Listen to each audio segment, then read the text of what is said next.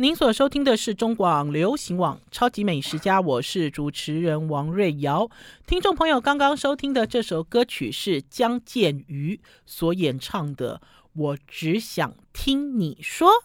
今天超级美食家呢，大家都要听我一个人说，因为今天要跟大家分享几个有趣的餐厅。首先呢，要跟大家介绍的这家餐厅叫做军营欧陆料理。呃，老实讲呢，跟大家介绍这家餐厅有一点慢了哈，因为最近呢试吃的菜很多，而且最近都一直在跑外县市，呃，我还来不及介绍，其实这家餐厅就要面临转型。呃，先讲一下转型之前好了哈，呃，这家餐厅的主厨呢是三二行馆的前主厨 Jimmy，这个吉米师傅我认识很久了，三二行馆一开幕的时候呢，就是 Jimmy 师傅做主厨，然后 Jimmy 师傅呢。呃，我记得当时他煮了一个意大利面，好吸引了我的注意。呃，有一段时间呢，在北投的三二行馆呢，邀请了很多意大利的米其林三星主厨，其中呢，包括包括曾经排名世界第一，在摩点纳做摩点纳的 Messi 主厨，好，然后呢，呃，很有趣的是呢，这个呃。吉米主厨呢，在以前有一段时间还开了一个汤品店。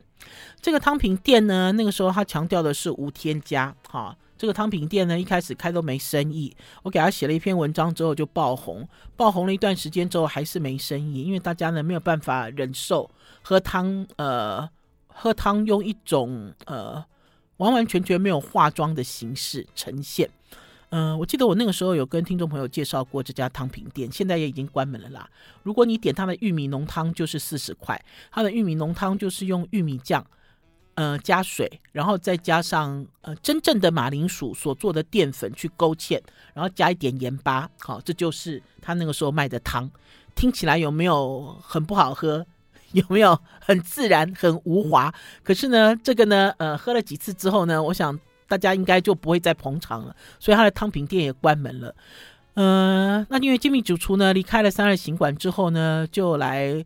军营哈做主厨。这个军营哈还蛮小有名气的，因为如果大家知道他们还有另外一家餐厅，然后他们都会讲说，哎，这是这个呃老爷小花园呐、啊，哈之类的等等的。因为呢，这个投资方呢，他们家呢，呃是基隆严家。好，如果是基隆人的话，搞不好听到严家，你就会知道这是什么基隆什么三大家族、四大家族啊，好像在看那个港那个香港电影一样，好，很有历史而且很有影响力的一个家族。他们呢也是老爷酒店的投资者，那所以呢，他们在一通公园的附近开了两家，一家一家一家餐厅，一两家餐厅。还蛮小有名气的哈，听说很多贵妇会去捧场。他的中餐厅我也介绍过，呃，所以呢，军营呢也是开在那个附近。我那天去采访的时候，就发现说，哇，他这个餐厅哦，就是以前高玉那个位置，大家知道吗？以前在那个地方有一个非常有名的日本料理店叫高玉。我记得我那一年在采访高玉，应该是在《中时晚报》的时候吧，也二十年二十多年前了。我第一次对高玉有印象，是因为在这个巷子里面停满了黑头大车，好，全部都是有钱人带司机的黑头大车。好，那个时候还没有采访高玉，我有经过，我看到，我那时候就想说，奇怪，这是什么地方？为什么会这么这么神秘？哈，而且还集合那么多有钱人，就是在那个位置上，他开了一家餐厅叫军营，呃。吉米师傅啊，因为在三二行馆工作的时候，跟很多米其林师傅合作过，哈，嗯，有几个师傅对他的影响很大，因为这几个师傅呢，也是在欧洲当代非常有名，而且呢，他们会用一些科学方法，还是用科学仪器去做料理的人，所以呢，这次呢，军营的最大卖点就是呢，它除了只有，它除了是一间只有十七个座位，哈。的开放式厨房的餐厅以外，你还可以在他的餐厅里面看到了仪器，五个仪器。这五个仪器看起来哦，有点像是，呃，比如说我去日方真传啊，比如说我去蜜蜂工坊啊，这些 这些呃大的食品公司哈，然后甚至是去像是大成集团哈，他们都有这种毒物检测啊，还是实验室啊，哈，摆的这些东西，然后有的会旋转啊，有的是那个，有的是零度以下啊，哈之类的等等的。他总共买了五个仪器，这五个仪器的总价将近三百万，哈。呃，军营欧陆料理要先跟大家讲哈，因为吉米师傅已经离职了，哈。在我还没有介绍的时候，他已经离职了。而且我在采访的时候，他开幕还不到一个月。目前为止，开幕一个多月，主厨就已经离职了。而且呢，吉米师傅前一阵子出了车祸，哈，呃，虽然他跟这家餐厅的合约还没有到期，可是因为他出了车祸之后有伤到颜面，哈。我听吉米师傅跟我讲说，他整个脸肿成一个猪头了哈，那所以他也不可能出现在这个餐厅里面，因为等一下我就会跟听众朋友讲为什么哈，因为这个餐厅呢都是吉米师傅一个人独秀，好独秀，呃，老实讲，我我认识金密师傅那么多年了，我从来不知道他那么活泼，因为呢，我那天在吃完了金密师傅的军营的料理之后，我看到金密师傅忽然间变成一个魔术师，忽然间变成一个大众情人，忽然间变成一个科学家，然后忽然间变成一个食材达人。哈，然后呢，唯一没有改变的就是金密师傅都没有碰菜，他没有在做料理。好，因为呢，他的料理呢，因为都是一个开放式的厨房，看得一清二楚。他的料理呢，就是由他的副主厨，好，还有他的一些工作人员在操作，他只负责的就是上菜，哈。还有呃说菜，还有互动跟表演。那天呢，呃很有趣，有趣的原因是因为我从来没有看过有一个主厨可以主动，就是啊啊，来我喂你吃，哈，你知道像这样子的桥段，或许听众朋友会听到说，哎呦，怎么那么轻浮啊？没有，不是，因为吉米师傅透过了这些仪器，哈，他想要挖掘食物最深层的味道，所以当他叫你张口。哈，他要喂你吃的东西，一定是要让你猜谜，去想这个到底是什么啊？我一定是有吃过，可是今天给我吃的东西，我完全不认识。因为透过这些仪器的萃取，还是透过这些仪器的处理，你会发现食物改变了它的本质，甚至你可以讲说，食物的本质被它挖掘出来了。我们要先休息一下，进一段广告，再回到节目现场。I like 我是王瑞瑶，您所收听的是中广流行网《超级美食家》。今天跟大家介绍几家餐厅。第一家呢是主厨已经不在的军营欧陆料理。蛮有趣的哈，因为呢，在餐厅里面你还可以看到一些实验仪器。然后吉米师傅就有讲啊，他说是因为以前跟这些米其林三星主厨合作，这些三星主厨的厨房里，呃，也会出现类似这样这样子的仪器。所以呢，吉米师傅呢就跑去找、去钻研，然后去挖掘更多可以呃发现食物深层味道的仪器。所以呢，在他的餐厅里面一摆摆了五架，哈，其中有一个就是呃。呃，分离机、纳米分离机，还有一个是超高速的离心机，然后还有超音波震荡机，还有真空冷冻干燥机，然后呢，还有一个这个应该是呃冷凝萃取的浓缩机，哈。呃，如果今天啊，大家有在实验室工作的经验，就会发现说，哎，这个东西要摆在餐厅里干嘛？哈，我其实一开始呢，在采访吉米师傅的时候，我其实不是第一批记者了，我是最后一批记者。呃，因为好多记者我都跑去，然后大家都说，哎，他是前三二行馆的主厨啊。呃，大家其实都给了他很多溢美之词，哈。因为对我来讲，我所认识的吉米师傅胆子没有那么大。啊，因为我认识他太久太久了，然后呢，他做了一些招，我就说哦，这些都蛮花招的。可是等到我自己走进这个餐厅之后，我只有一个感想，这个感想就是好开心哦，因为呢，他一开始呢就把野姜花放进了液态蛋里面，然后呢，在你的面前就变成仙境嘞，你就有一种三生三世十里桃花女主角的感觉，就是走在花丛里面，然后呢，它这个液态蛋哦，瞬间。好，老实讲，现在讲液态蛋已经不流行了啦，因为大家也看到很多液态蛋做料理，还是液态蛋瞬间把液体变成冰，哈，变成固体。可是问题是，整个过程有趣，因为他拿了一个很大的冰桶，里面装了满满的液态蛋，好，那天呢，我们除了我们吃饭之外呢，在另外一边哈，还有呃一些美女跟帅哥也在吃饭，所以我有侧拍，我有侧拍呃美女那种惊喜的样子，哈，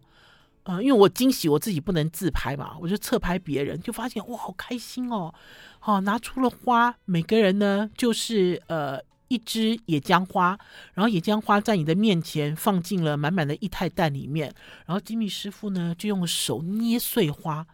有声音哎，辣手摧花。哎，不对不对不是不是，你知道就是它捏下去之后，嚓一声，酥酥的这些花就落在你的食物上面，哈，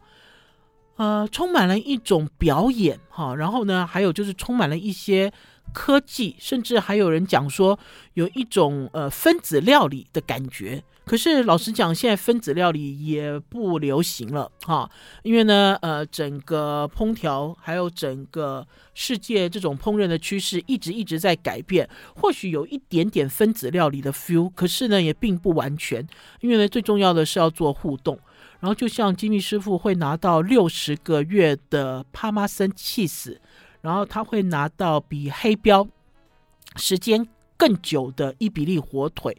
呃，东西不多，好，你这样尝一点，可是滋味非常的丰富，而且呢，他一路在上菜，一路会跟你讲这些食材到底是怎么来的，这些食材的故事是如何。所以吃这顿饭，老实讲很忙，哈，因为呢，你充满了很多知识，而且呢，你要目不转睛，因为金米师傅会忽然间走过来，然后在你手上喷一个东西，叫你闻，还是说叫你啊，嘴巴张开，好，你知道，给你塞一点点液体，让你猜，诶，这到底是什么东西呢？到底是奇异果呢？呃，还是酸芽青？哈，还是葡萄？呃，还是小黄瓜？哈，就没有想到最后的答案是青苹果之类的东西。呃，当然了，其实用这个科学仪器在做料理的时候，老实讲也都是画龙点睛。哈，为什么呢？因为它要浓缩一个酱汁，要浓缩很久很久，要浓缩非常久的时间。那所以呢，在盘子里面呢，或许会讲说，因为它那边有一台机器，那台机器也是，那台机器哦，可以让那个所有的这个酱汁哈、把食把它的颜色都拖走，它其实是一个离心机啊。所以当你吃到番茄的味道的时候，你找不到番茄的红哈。那或许你会问我说，这有什么意义啦？哈？可是我觉得，呃，应该是讲说他想要让食材的本身变得很纯粹，然后就像他炼出来的这些油、这些汁，搞不好也只有在食物上面滴几滴而已哈。你如果没有呃非常细微。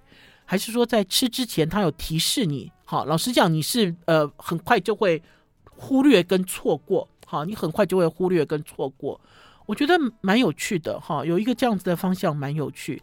呃，就像我们在吃它的这个呃呃甜点的时候，它有一些水果都已经进到这个零下，好，去真空去干燥。老实讲呢，现在有很多零食，大家有吃过像那个草莓外面有覆盖巧克力的，其实很多大的食品厂也有这样子的仪器。好，就可以做甜点。可是放在餐厅里其实比较少见。可是很可惜的是，因为金米师傅已经跟这家餐厅解约了哈。这家餐厅的老板非常坚持哈，坚持什么？坚持他们不会关店，他们会进行调整。因为这家餐厅投资超过两千万，光是一把牛排刀哈，一把一把折叠式的牛排刀，他呢就花了上万元买进。或许大家可以期待哈，更进一步调整过之后的军营。可是呢，唱作俱佳的机密师傅永远是不会再回来了。所以听众朋友也只有透过空中流口水了。好了，我们要先休息一下，进一段广告，再回到节目现场。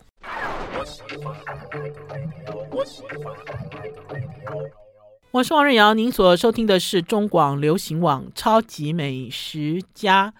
呃，那天跑到了世贸大楼三十四楼，以前那里是呃世贸联谊社的中餐厅，现在变成汉来名人坊。嗯、好久没有去那里了哈，因为在之前跟世贸联谊社的主厨辉哥很熟，然后呢，辉哥去了台中哈，鼎悦极品，呃，用五亿。盖的一个粤菜餐厅，在那边做的红红火火，然后所以就很久很久都没有去这个地方了，就很久很久没有来到世贸了哈。呃，那天是因为呃郑景富富哥来到台湾，嗯、呃，大家知道台湾的名人坊现在有六家，然后呢，呃，是汉来美食跟香港知名的曾经拿过米其林一星、二星餐厅的名人坊合作，然后这个名人坊的灵魂人物就是正经富富哥，我也好久没有看到富哥了哈，因为每次都阴错阳差，他来到台湾的时间都不够长。可是这次因为新冠的关系，所以他在台湾停留了一个多月，而且呢是每一个点，哈，全台湾每一个点六个点，哈，他都安排时间要在里面，哈，就是服务他的客人。我其实很开心哎，我碰到富哥很开心，因为呢前一阵子呢，我跟一个朋友在聊天，这个朋友算是宝师傅的一个亲戚，这个亲戚因为嫁去香港。然后前一阵子呢，他有事回到台湾，然后就在聊香港的现况。呃，他在跟我讲香港的现况，哈，老实讲都不可考，哈，因为我没有办法去确认他讲的这件事情是否是真的。可是呢，刚刚好呢，富哥来到台湾，所以我就跟富哥聊，哈，因为对我来讲，我觉得香港回不去了。回不去的原因是因为，呃，整个香港的氛围不一样，哈，即使是餐厅还在。在几天前呢，宝师傅说他看到一个新闻，这个新闻我也不知道是不是真的了哈。他就说这个香港大班楼有一家非常有名的米其林星级餐厅，然后也是今年台湾十大美食家，包括我在内所选出来的，就是香港最怀念的餐厅排名的第一名大班楼。他说大班楼要关门嘞，哈。呃，不是关门，有可能是关掉之后要整修，哦，还是要重新开之类的东西。那因为呢，呃，之前呢，呃，这个朋友呢从香港回来，他就讲说，哦，他们他在香港都不敢吃东西。我问他为什么，他说因为香港啊，有一些餐厅的这个厨师都移民了，然后香港有大量的。那个呃中国人哈，就就移居到香港来，然后他曾经看过有几家餐厅的后场的厨房，好可怕，好脏哦，他都不敢吃哈，他就这样子给了我一个这样子的印象。结果我那天就问富哥，我说富哥真的是这样子吗？我说富哥你有没有准备要移民啊？啊富哥就反问我说要移去哪里？我说我不知道啊，我说因为我自己知道香港哈、厨师都移到加拿大去，而且香港的厨师移到加拿大不是最近，是很多年前就这样子。有一个非常有名的师傅，大家都称他为马尾师傅，绑了一个马尾。这个师傅也是大概在一二十年前被呃。餐饮教父严长寿请到台湾来，然后呢，他也曾经呃帮这个新同乐最大的中餐集团餐饮集团做顾问。这个马尾师傅很早就移民啦，啊，所以我就问富哥，然后而且我还跟富哥讲说，哎，我说那个我那个朋友都警告我不要去来香港玩，然后就警告我说，就算来香港玩哦，也不要随便吃东西。我说弄得我好紧张哦，就富哥就笑了。富哥就跟我讲说，如果那些餐厅脏，是以前就脏，哈，绝对不是中国人让他们变脏，哈。我再讲一次哈，我觉得富哥讲话非常直接。他说本来就很脏啦，他说因为香港有一些餐厅哦做法很老派，哈。他说其实不能够这样讲，是他本来他的这个操作形式就讲，那所以他叫我不要害怕，哈。而且呢，呃，老实讲呢，也非常期待，哈。然后呢，也非常非常期待那个，呃，正常观光之后，哈，能够很快去香港，哈，呃，或许会认为说香港回不去了，可是新的香港，我们也很期待去感受一下，到底它的变化是怎样。好啦，因为富哥呢来到台湾这一次，他其实每次来台湾哦，都带了一些食材，他这次带了呃四十颗十二头的日本极品鲍鱼。好，我没有吃哦，听众朋友，因为一颗鲍鱼哦就要卖将近四万块，四万元有找，而且这四十颗鲍鱼还没有来到台湾，台湾人就订完了。我听说台南，台南他们的名人坊有十几位就订了十几颗。好，呃，当富哥在跟我讲这件事的时候，我就忽然间想到一个人，这个人就是杨冠一阿姨鲍鱼。我记得在上次也是一样。香港师傅跟我讲说，他带了高级的鲍鱼来到台湾做活动的人，其实就是杨冠一。那个时候台湾的经济非常好，哈，而且呢，杨冠一带来的不是十二头，我曾经看过杨冠一带来三头、两头，哈。什么叫做头？头就是如果是两头，就是两头一斤，哈，三头就是三头一斤的意思，哈，所以它的数字越少，就表示这个鲍鱼越大颗，哈。那所以他在讲十二颗的时候，我就稍微想了一下，然后我就翻了一下，我就想说啊，现在哪里有十二颗？现在饭店在卖干鲍，还是一些大餐厅卖干鲍鱼，都是二十五头啊，都是二十头啊，二十头就很厉害喽。要不然就是三十头啊，怎么会有十二头？所以十二头算是稀稀比较珍稀的、比较少见的哦。啊，我那个时候其实感慨万千，感慨的原因是因为多久没有吃干鲍鱼啦？啊，或许干鲍鱼不是一种主流，或许你也可以讲说干鲍鱼被有钱人吃光光。可是对我来讲，我觉得那就是一个美好年代的一个结束。哈。大家在讲呃中华料理的四大天王生翅包肚哈，呃鱼翅根本不用想哈，不会有人在鼓吹鱼翅哈，就不管这个鲨鱼是否列为保育哈，就是能吃就尽量不吃。花椒也是生翅包肚嘛，对不对？肚就是花椒鱼肚，这个鱼肚也是鱼肚呢，厚的大的越来越少。好，现在都是很小小片的，那所以呢，这次呢，富哥呢从香港也是带了一种非洲大鲈鱼的鱼肚，名字叫做呃鸭包肚。哈，它发好之后，好大一片，好像一个小枕头，然后厚度大概有零点五公分以上，就算很厚喽。用一种酸汤的方式来煨，让我觉得耳目一新。最重要的是，我有一种。台湾经济变好的感觉又回来了。我们要休息一下，进一段广告，再回到节目现场。I like 103, I like radio。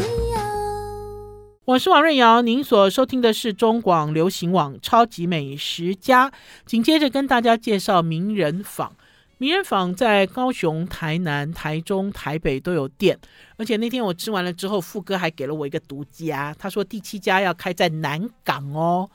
呃，最快最快应该是年底或者是明年就可以看到了。那我要跟大家报告的是，名人坊我在台湾吃了几家，哈，不止吃一家。我觉得每一家都有一点差异啦，因为富哥也不是天天在台湾，富哥也不是守着一家店，好，就像在香港的名人坊，他可以守着香港的那家店，可是，在台湾不是。可是他们尽量做到，呃，主厨就是驻店主厨是香港师傅，然后还有就是尽量做到味道一致，然后尽量做到这个价格也差不多。好，可是对我来讲，我那天去到了世贸店，就是世贸联谊社，呃，世贸大楼的三十四楼的时候，我有一种感觉，这种感觉就是除了我刚才所说的一种，呃，以前台湾很有钱的感觉回来了的感觉。还有一个就是香港茶楼的感觉，因为在以前呢，呃，世贸联谊社的期间呢，这里是比较私密哈、会员制，那所以他们的小吃区很小。可是自从汉来美食接手之后呢，他把小吃区做很大，而且这个小吃区有很好的 view，三十四楼，其实三十四楼哈，在那一区算是小兄弟，对不对？因为在那里还有一零一，还有八五的。还有八十五楼这么高的哈，还有四十几楼的，它其实算小兄弟。可是我觉得 view 还是不错，因为一个高空啊，view 就很舒服。然后最重要的是，因为他把这个小吃区打开了之后，你可以听到那种就是餐具撞击的声音，那种感觉哈，很像香港的茶楼。好，为什么会这样讲？因为那天我其实不坐在小吃区，那天呢，富哥给我们排了一个包厢。那个包厢我一直都很喜欢，因为在以前世贸啦，就有这种小包厢，两人的、四人的小包厢啊，谈事情啊、约会啊，还是很私密，哈，都很适合。可是我那天坐在包厢区的时候，我听到外面的餐瓷撞击的时候，老实讲，我就有一种说哈，我现在是有一种在养茶的感觉吗？哈，因为名人坊哈。呃，也有卖点心哈，而且点心也做得不错。为什么会这样讲？因为那天呢，富哥呢，呃，应该是说富哥来到台湾呢，他要出一个套餐。这个套餐呢，我姑且称它为富豪饭堂。富豪饭堂套餐。因为在香港最喜欢讲说，呃，这是名人饭堂，这是富豪饭堂，它其实不是大饭店，哈。呃，严格说起来，就像我们所讲的私厨，台湾的私厨，可是呢，它的菜比台湾的私厨做的更细，哈，呃，环境也略好些，哈。那所以呢，富哥呃来到台湾就开了一个这样子的套餐。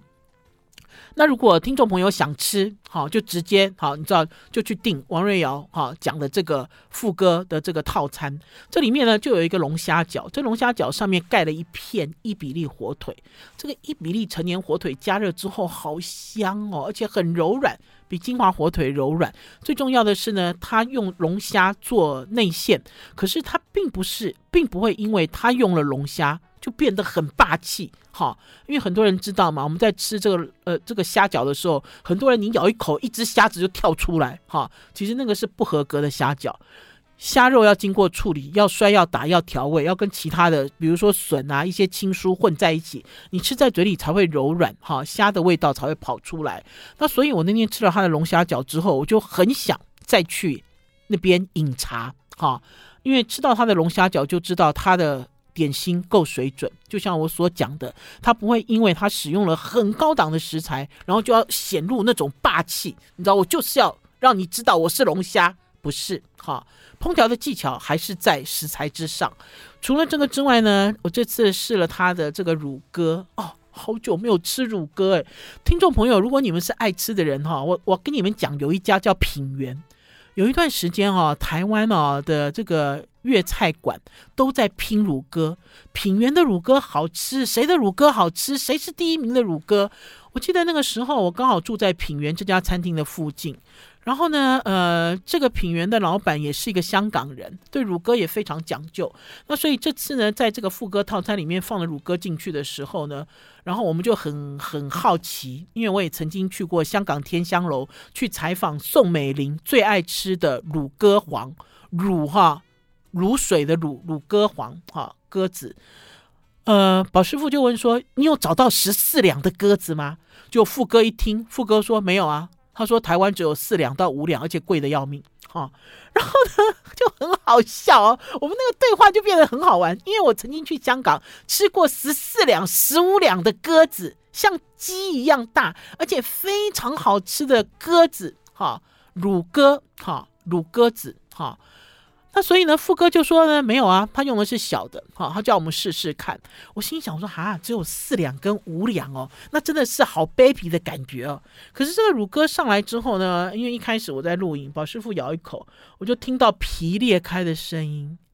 然后之后呢，我把这个乳鸽呢，就直接这样子啊，吮指回味。这个乳鸽的味道做的极好，好，即使它呢一只只有四五两重这么小。它的味道很浓郁，可是并不腥，而且呢，它这个是脆皮，就是油淋，哈，除了烤之外，还有油淋处理。它的皮像纸一样薄，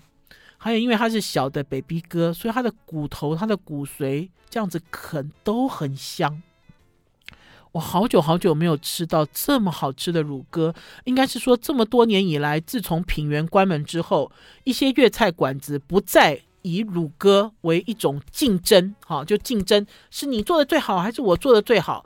不再以乳鸽为一种竞争的这个呃菜肴目的的时候，就会发现说有一些味道其实离我们很远了，好，就像我刚才有提到，我那天呢去到了这个店吃了东西，吃到一半的时候，我就觉得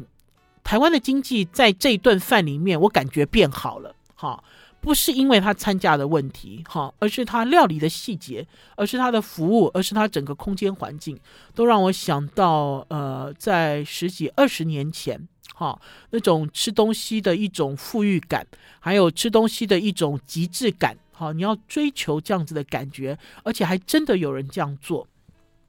我要在这里讲一个小故事，这个小故事是呃美食家姚顺告诉我的。姚顺说：“哈，以前呢，阿姨鲍鱼阿姨哦，杨冠一来到台湾做活动，然后记者很多嘛，哈，然后呢，杨冠一呢会把鲍鱼卤好，卤好之后切成像豆干一样的小丁，哈，放在口袋里，哈，遇到很熟的记者，他就会抓一把塞在记者的手里，让记者吃他的鲍鱼。阿姨鲍鱼更贵，阿姨鲍鱼从来都没有便宜过。”然后呢，所以那个时候尧舜呢就很得意跟我讲说，哎，他有吃过这样子的鲍鱼。我想了一下，我说我没有哎，阿姨啊，杨冠一大师没有塞鲍鱼丁给我吃。好，很显然呢，你知道我还不是跟他很熟的记者。好了，我们要先 休息一下，进一段广告。我只要每次想到这个鲍鱼丁，我就流口水。好，就想说，天哪，那到底是一个什么味道？把鲍鱼变成豆干的味道吗？休息一下再回来。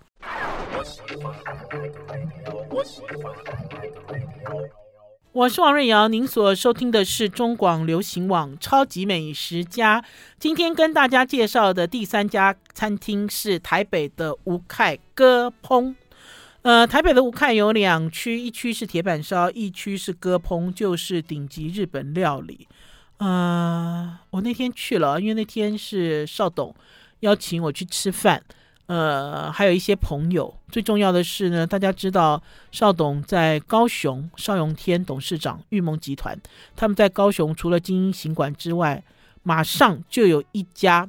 呃饭店式呃。呃，酒店式管理的公寓要开，哈，呃，我会先跑去住哦，听众朋友会继续跟大家分享，哈，他就是因为要跟大家分享这个消息，所以特别从高雄跑到台北，然后我也捞到一顿吴凯的割烹，嗯、这要怎么讲呢？因为呢，自从米其林公布了高雄，哈的一颗星，一加一颗星，都落在同一个建设公司所开的两家。由日本料理主厨分别执掌的餐厅的时候，老实讲，我自己心里有很多不平。哈，不平的原因有跟听众朋友在空中分享过。哈，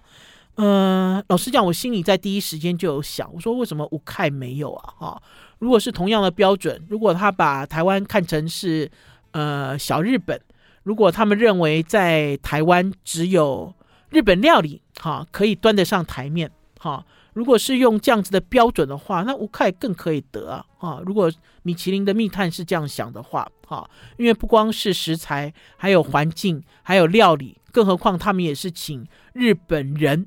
住店，哈，日本人从来都没有离开过，日本总主厨从来都没有离开过，那吴凯应该至少要有一颗星啊，为什么会没有呢？哈，老实讲，我对于高雄跟台南的米其林星星的发布，一直都愤愤不平，哈。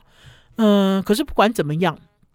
就像我讲的一样，我每次去吴凯，即使他的餐价是偏高的，我每次都觉得很愉快哈，因为他让我有一种走到日本吴凯的感觉。因为我曾经去过日本，采访过吴凯餐饮系统下面的几家餐厅，包括在东京中东京铁塔下面的那家豆腐店、豆腐专卖店，都带给我一个呃非常好的一个用餐的体验。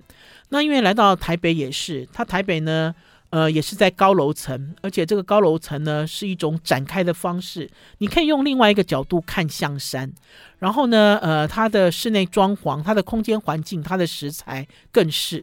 那因为我在我看吃东西的时候呢，他们都会给我看很好的食材，而且这次呢，呃。呃，不光是和牛，我觉得这次我想要强调的是，他们强调了是秋天秋季的感觉。那天这个整个食材哈，放在一个算是一个木头的砧板上，然后主厨爆出来的时候，我眼睛哦先看到的是那两粒大柿子。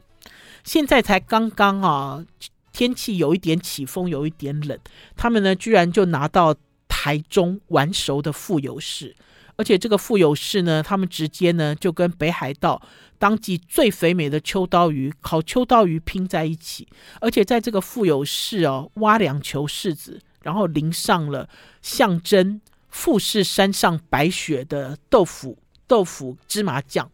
感觉好有意境哦。而且呢，他们配了两粒银杏，那个银杏哦还被松针插起来。好像樱桃一样这样子的感觉，哈，做工很细。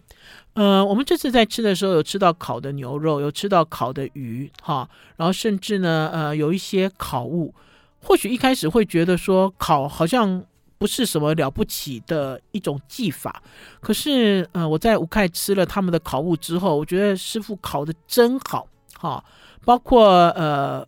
炊饭里面的烤鲑鱼在内。他们都是把这些食材烤到烤到恰到好处，哈，当然不要讲说这些食材极新鲜、极顶级啊，就在烤到恰到好处的时候，你吃到喜之刺，我这次还吃到喜之刺哦，这个喜之刺日本的高档鱼的时候，它居然还有这种鱼油、鱼汁残留在盘底，好，就知道这个即使是烤物，吃到嘴里也没有硬邦邦，哈。皮鱼皮是酥的，然后甚至有那种浓浓的秋天在外面野炊的那种香气。可是呢，鱼肉的本质内里是湿润柔软的，而且是鲜甜的，非常有感觉。呃，应该是这样讲啦，因为我前一阵子哦，我有去八五海产去吃帝王蟹。嗯，不知道哎，你赚钱要干嘛？赚钱就是要花嘛，哈。那天呢，呃，因为宝师傅的爱徒，哈、就跟我讲说，师母啊，我都看你哦，都跑来跑去，哈、都没有休息，所以他要带我去按摩，好、哦，我才知道现在油压啊，一个人要三张小朋友这么多钱，哈、然后之后呢，就带我们去八五海产吃帝王蟹，八五海产的帝王蟹很有名哦，就是用用一个大钢盆，然后就把这个活的帝王蟹两吃，一个是用涮的，哈、一个是用烤的。我那天呢，当然也是吃得很过瘾，吃得很开心，而且价格也不便宜，哈、可是当我在吃完五块之后呢，我又想到一件事，这件事就是我们其实在，呃吃这件事，除了吃饱之外，之余到底还有什么东西可以留在你的身体里面变成营养，还是留在你的大脑里面变成一种回忆？好、哦，还是说留在你的心里，让你每每想起来都会觉得回味再三呢？好，回味再三，因为不光是食物的本质，包括它的容器，包括它讲究的程度。那天呢，邵董呢拿出了呃几个 Amos 的水晶杯，好，然后呢呃给我们试一支非常好的红酒。酒后不开车，开车不喝酒，未满十八岁请勿饮酒。听众朋友有没有听过水晶杯撞击所产生的如同钟？钟声一样的声音呢？如果你们想听，就请你们用关键字去搜寻王瑞瑶吴凯。在影片里，我把酒杯撞击如钟鸣的声音收进去了，实在是令人太难忘了。好啦，超级美食家，下个礼拜一中午空中再见哦，拜拜，拜拜。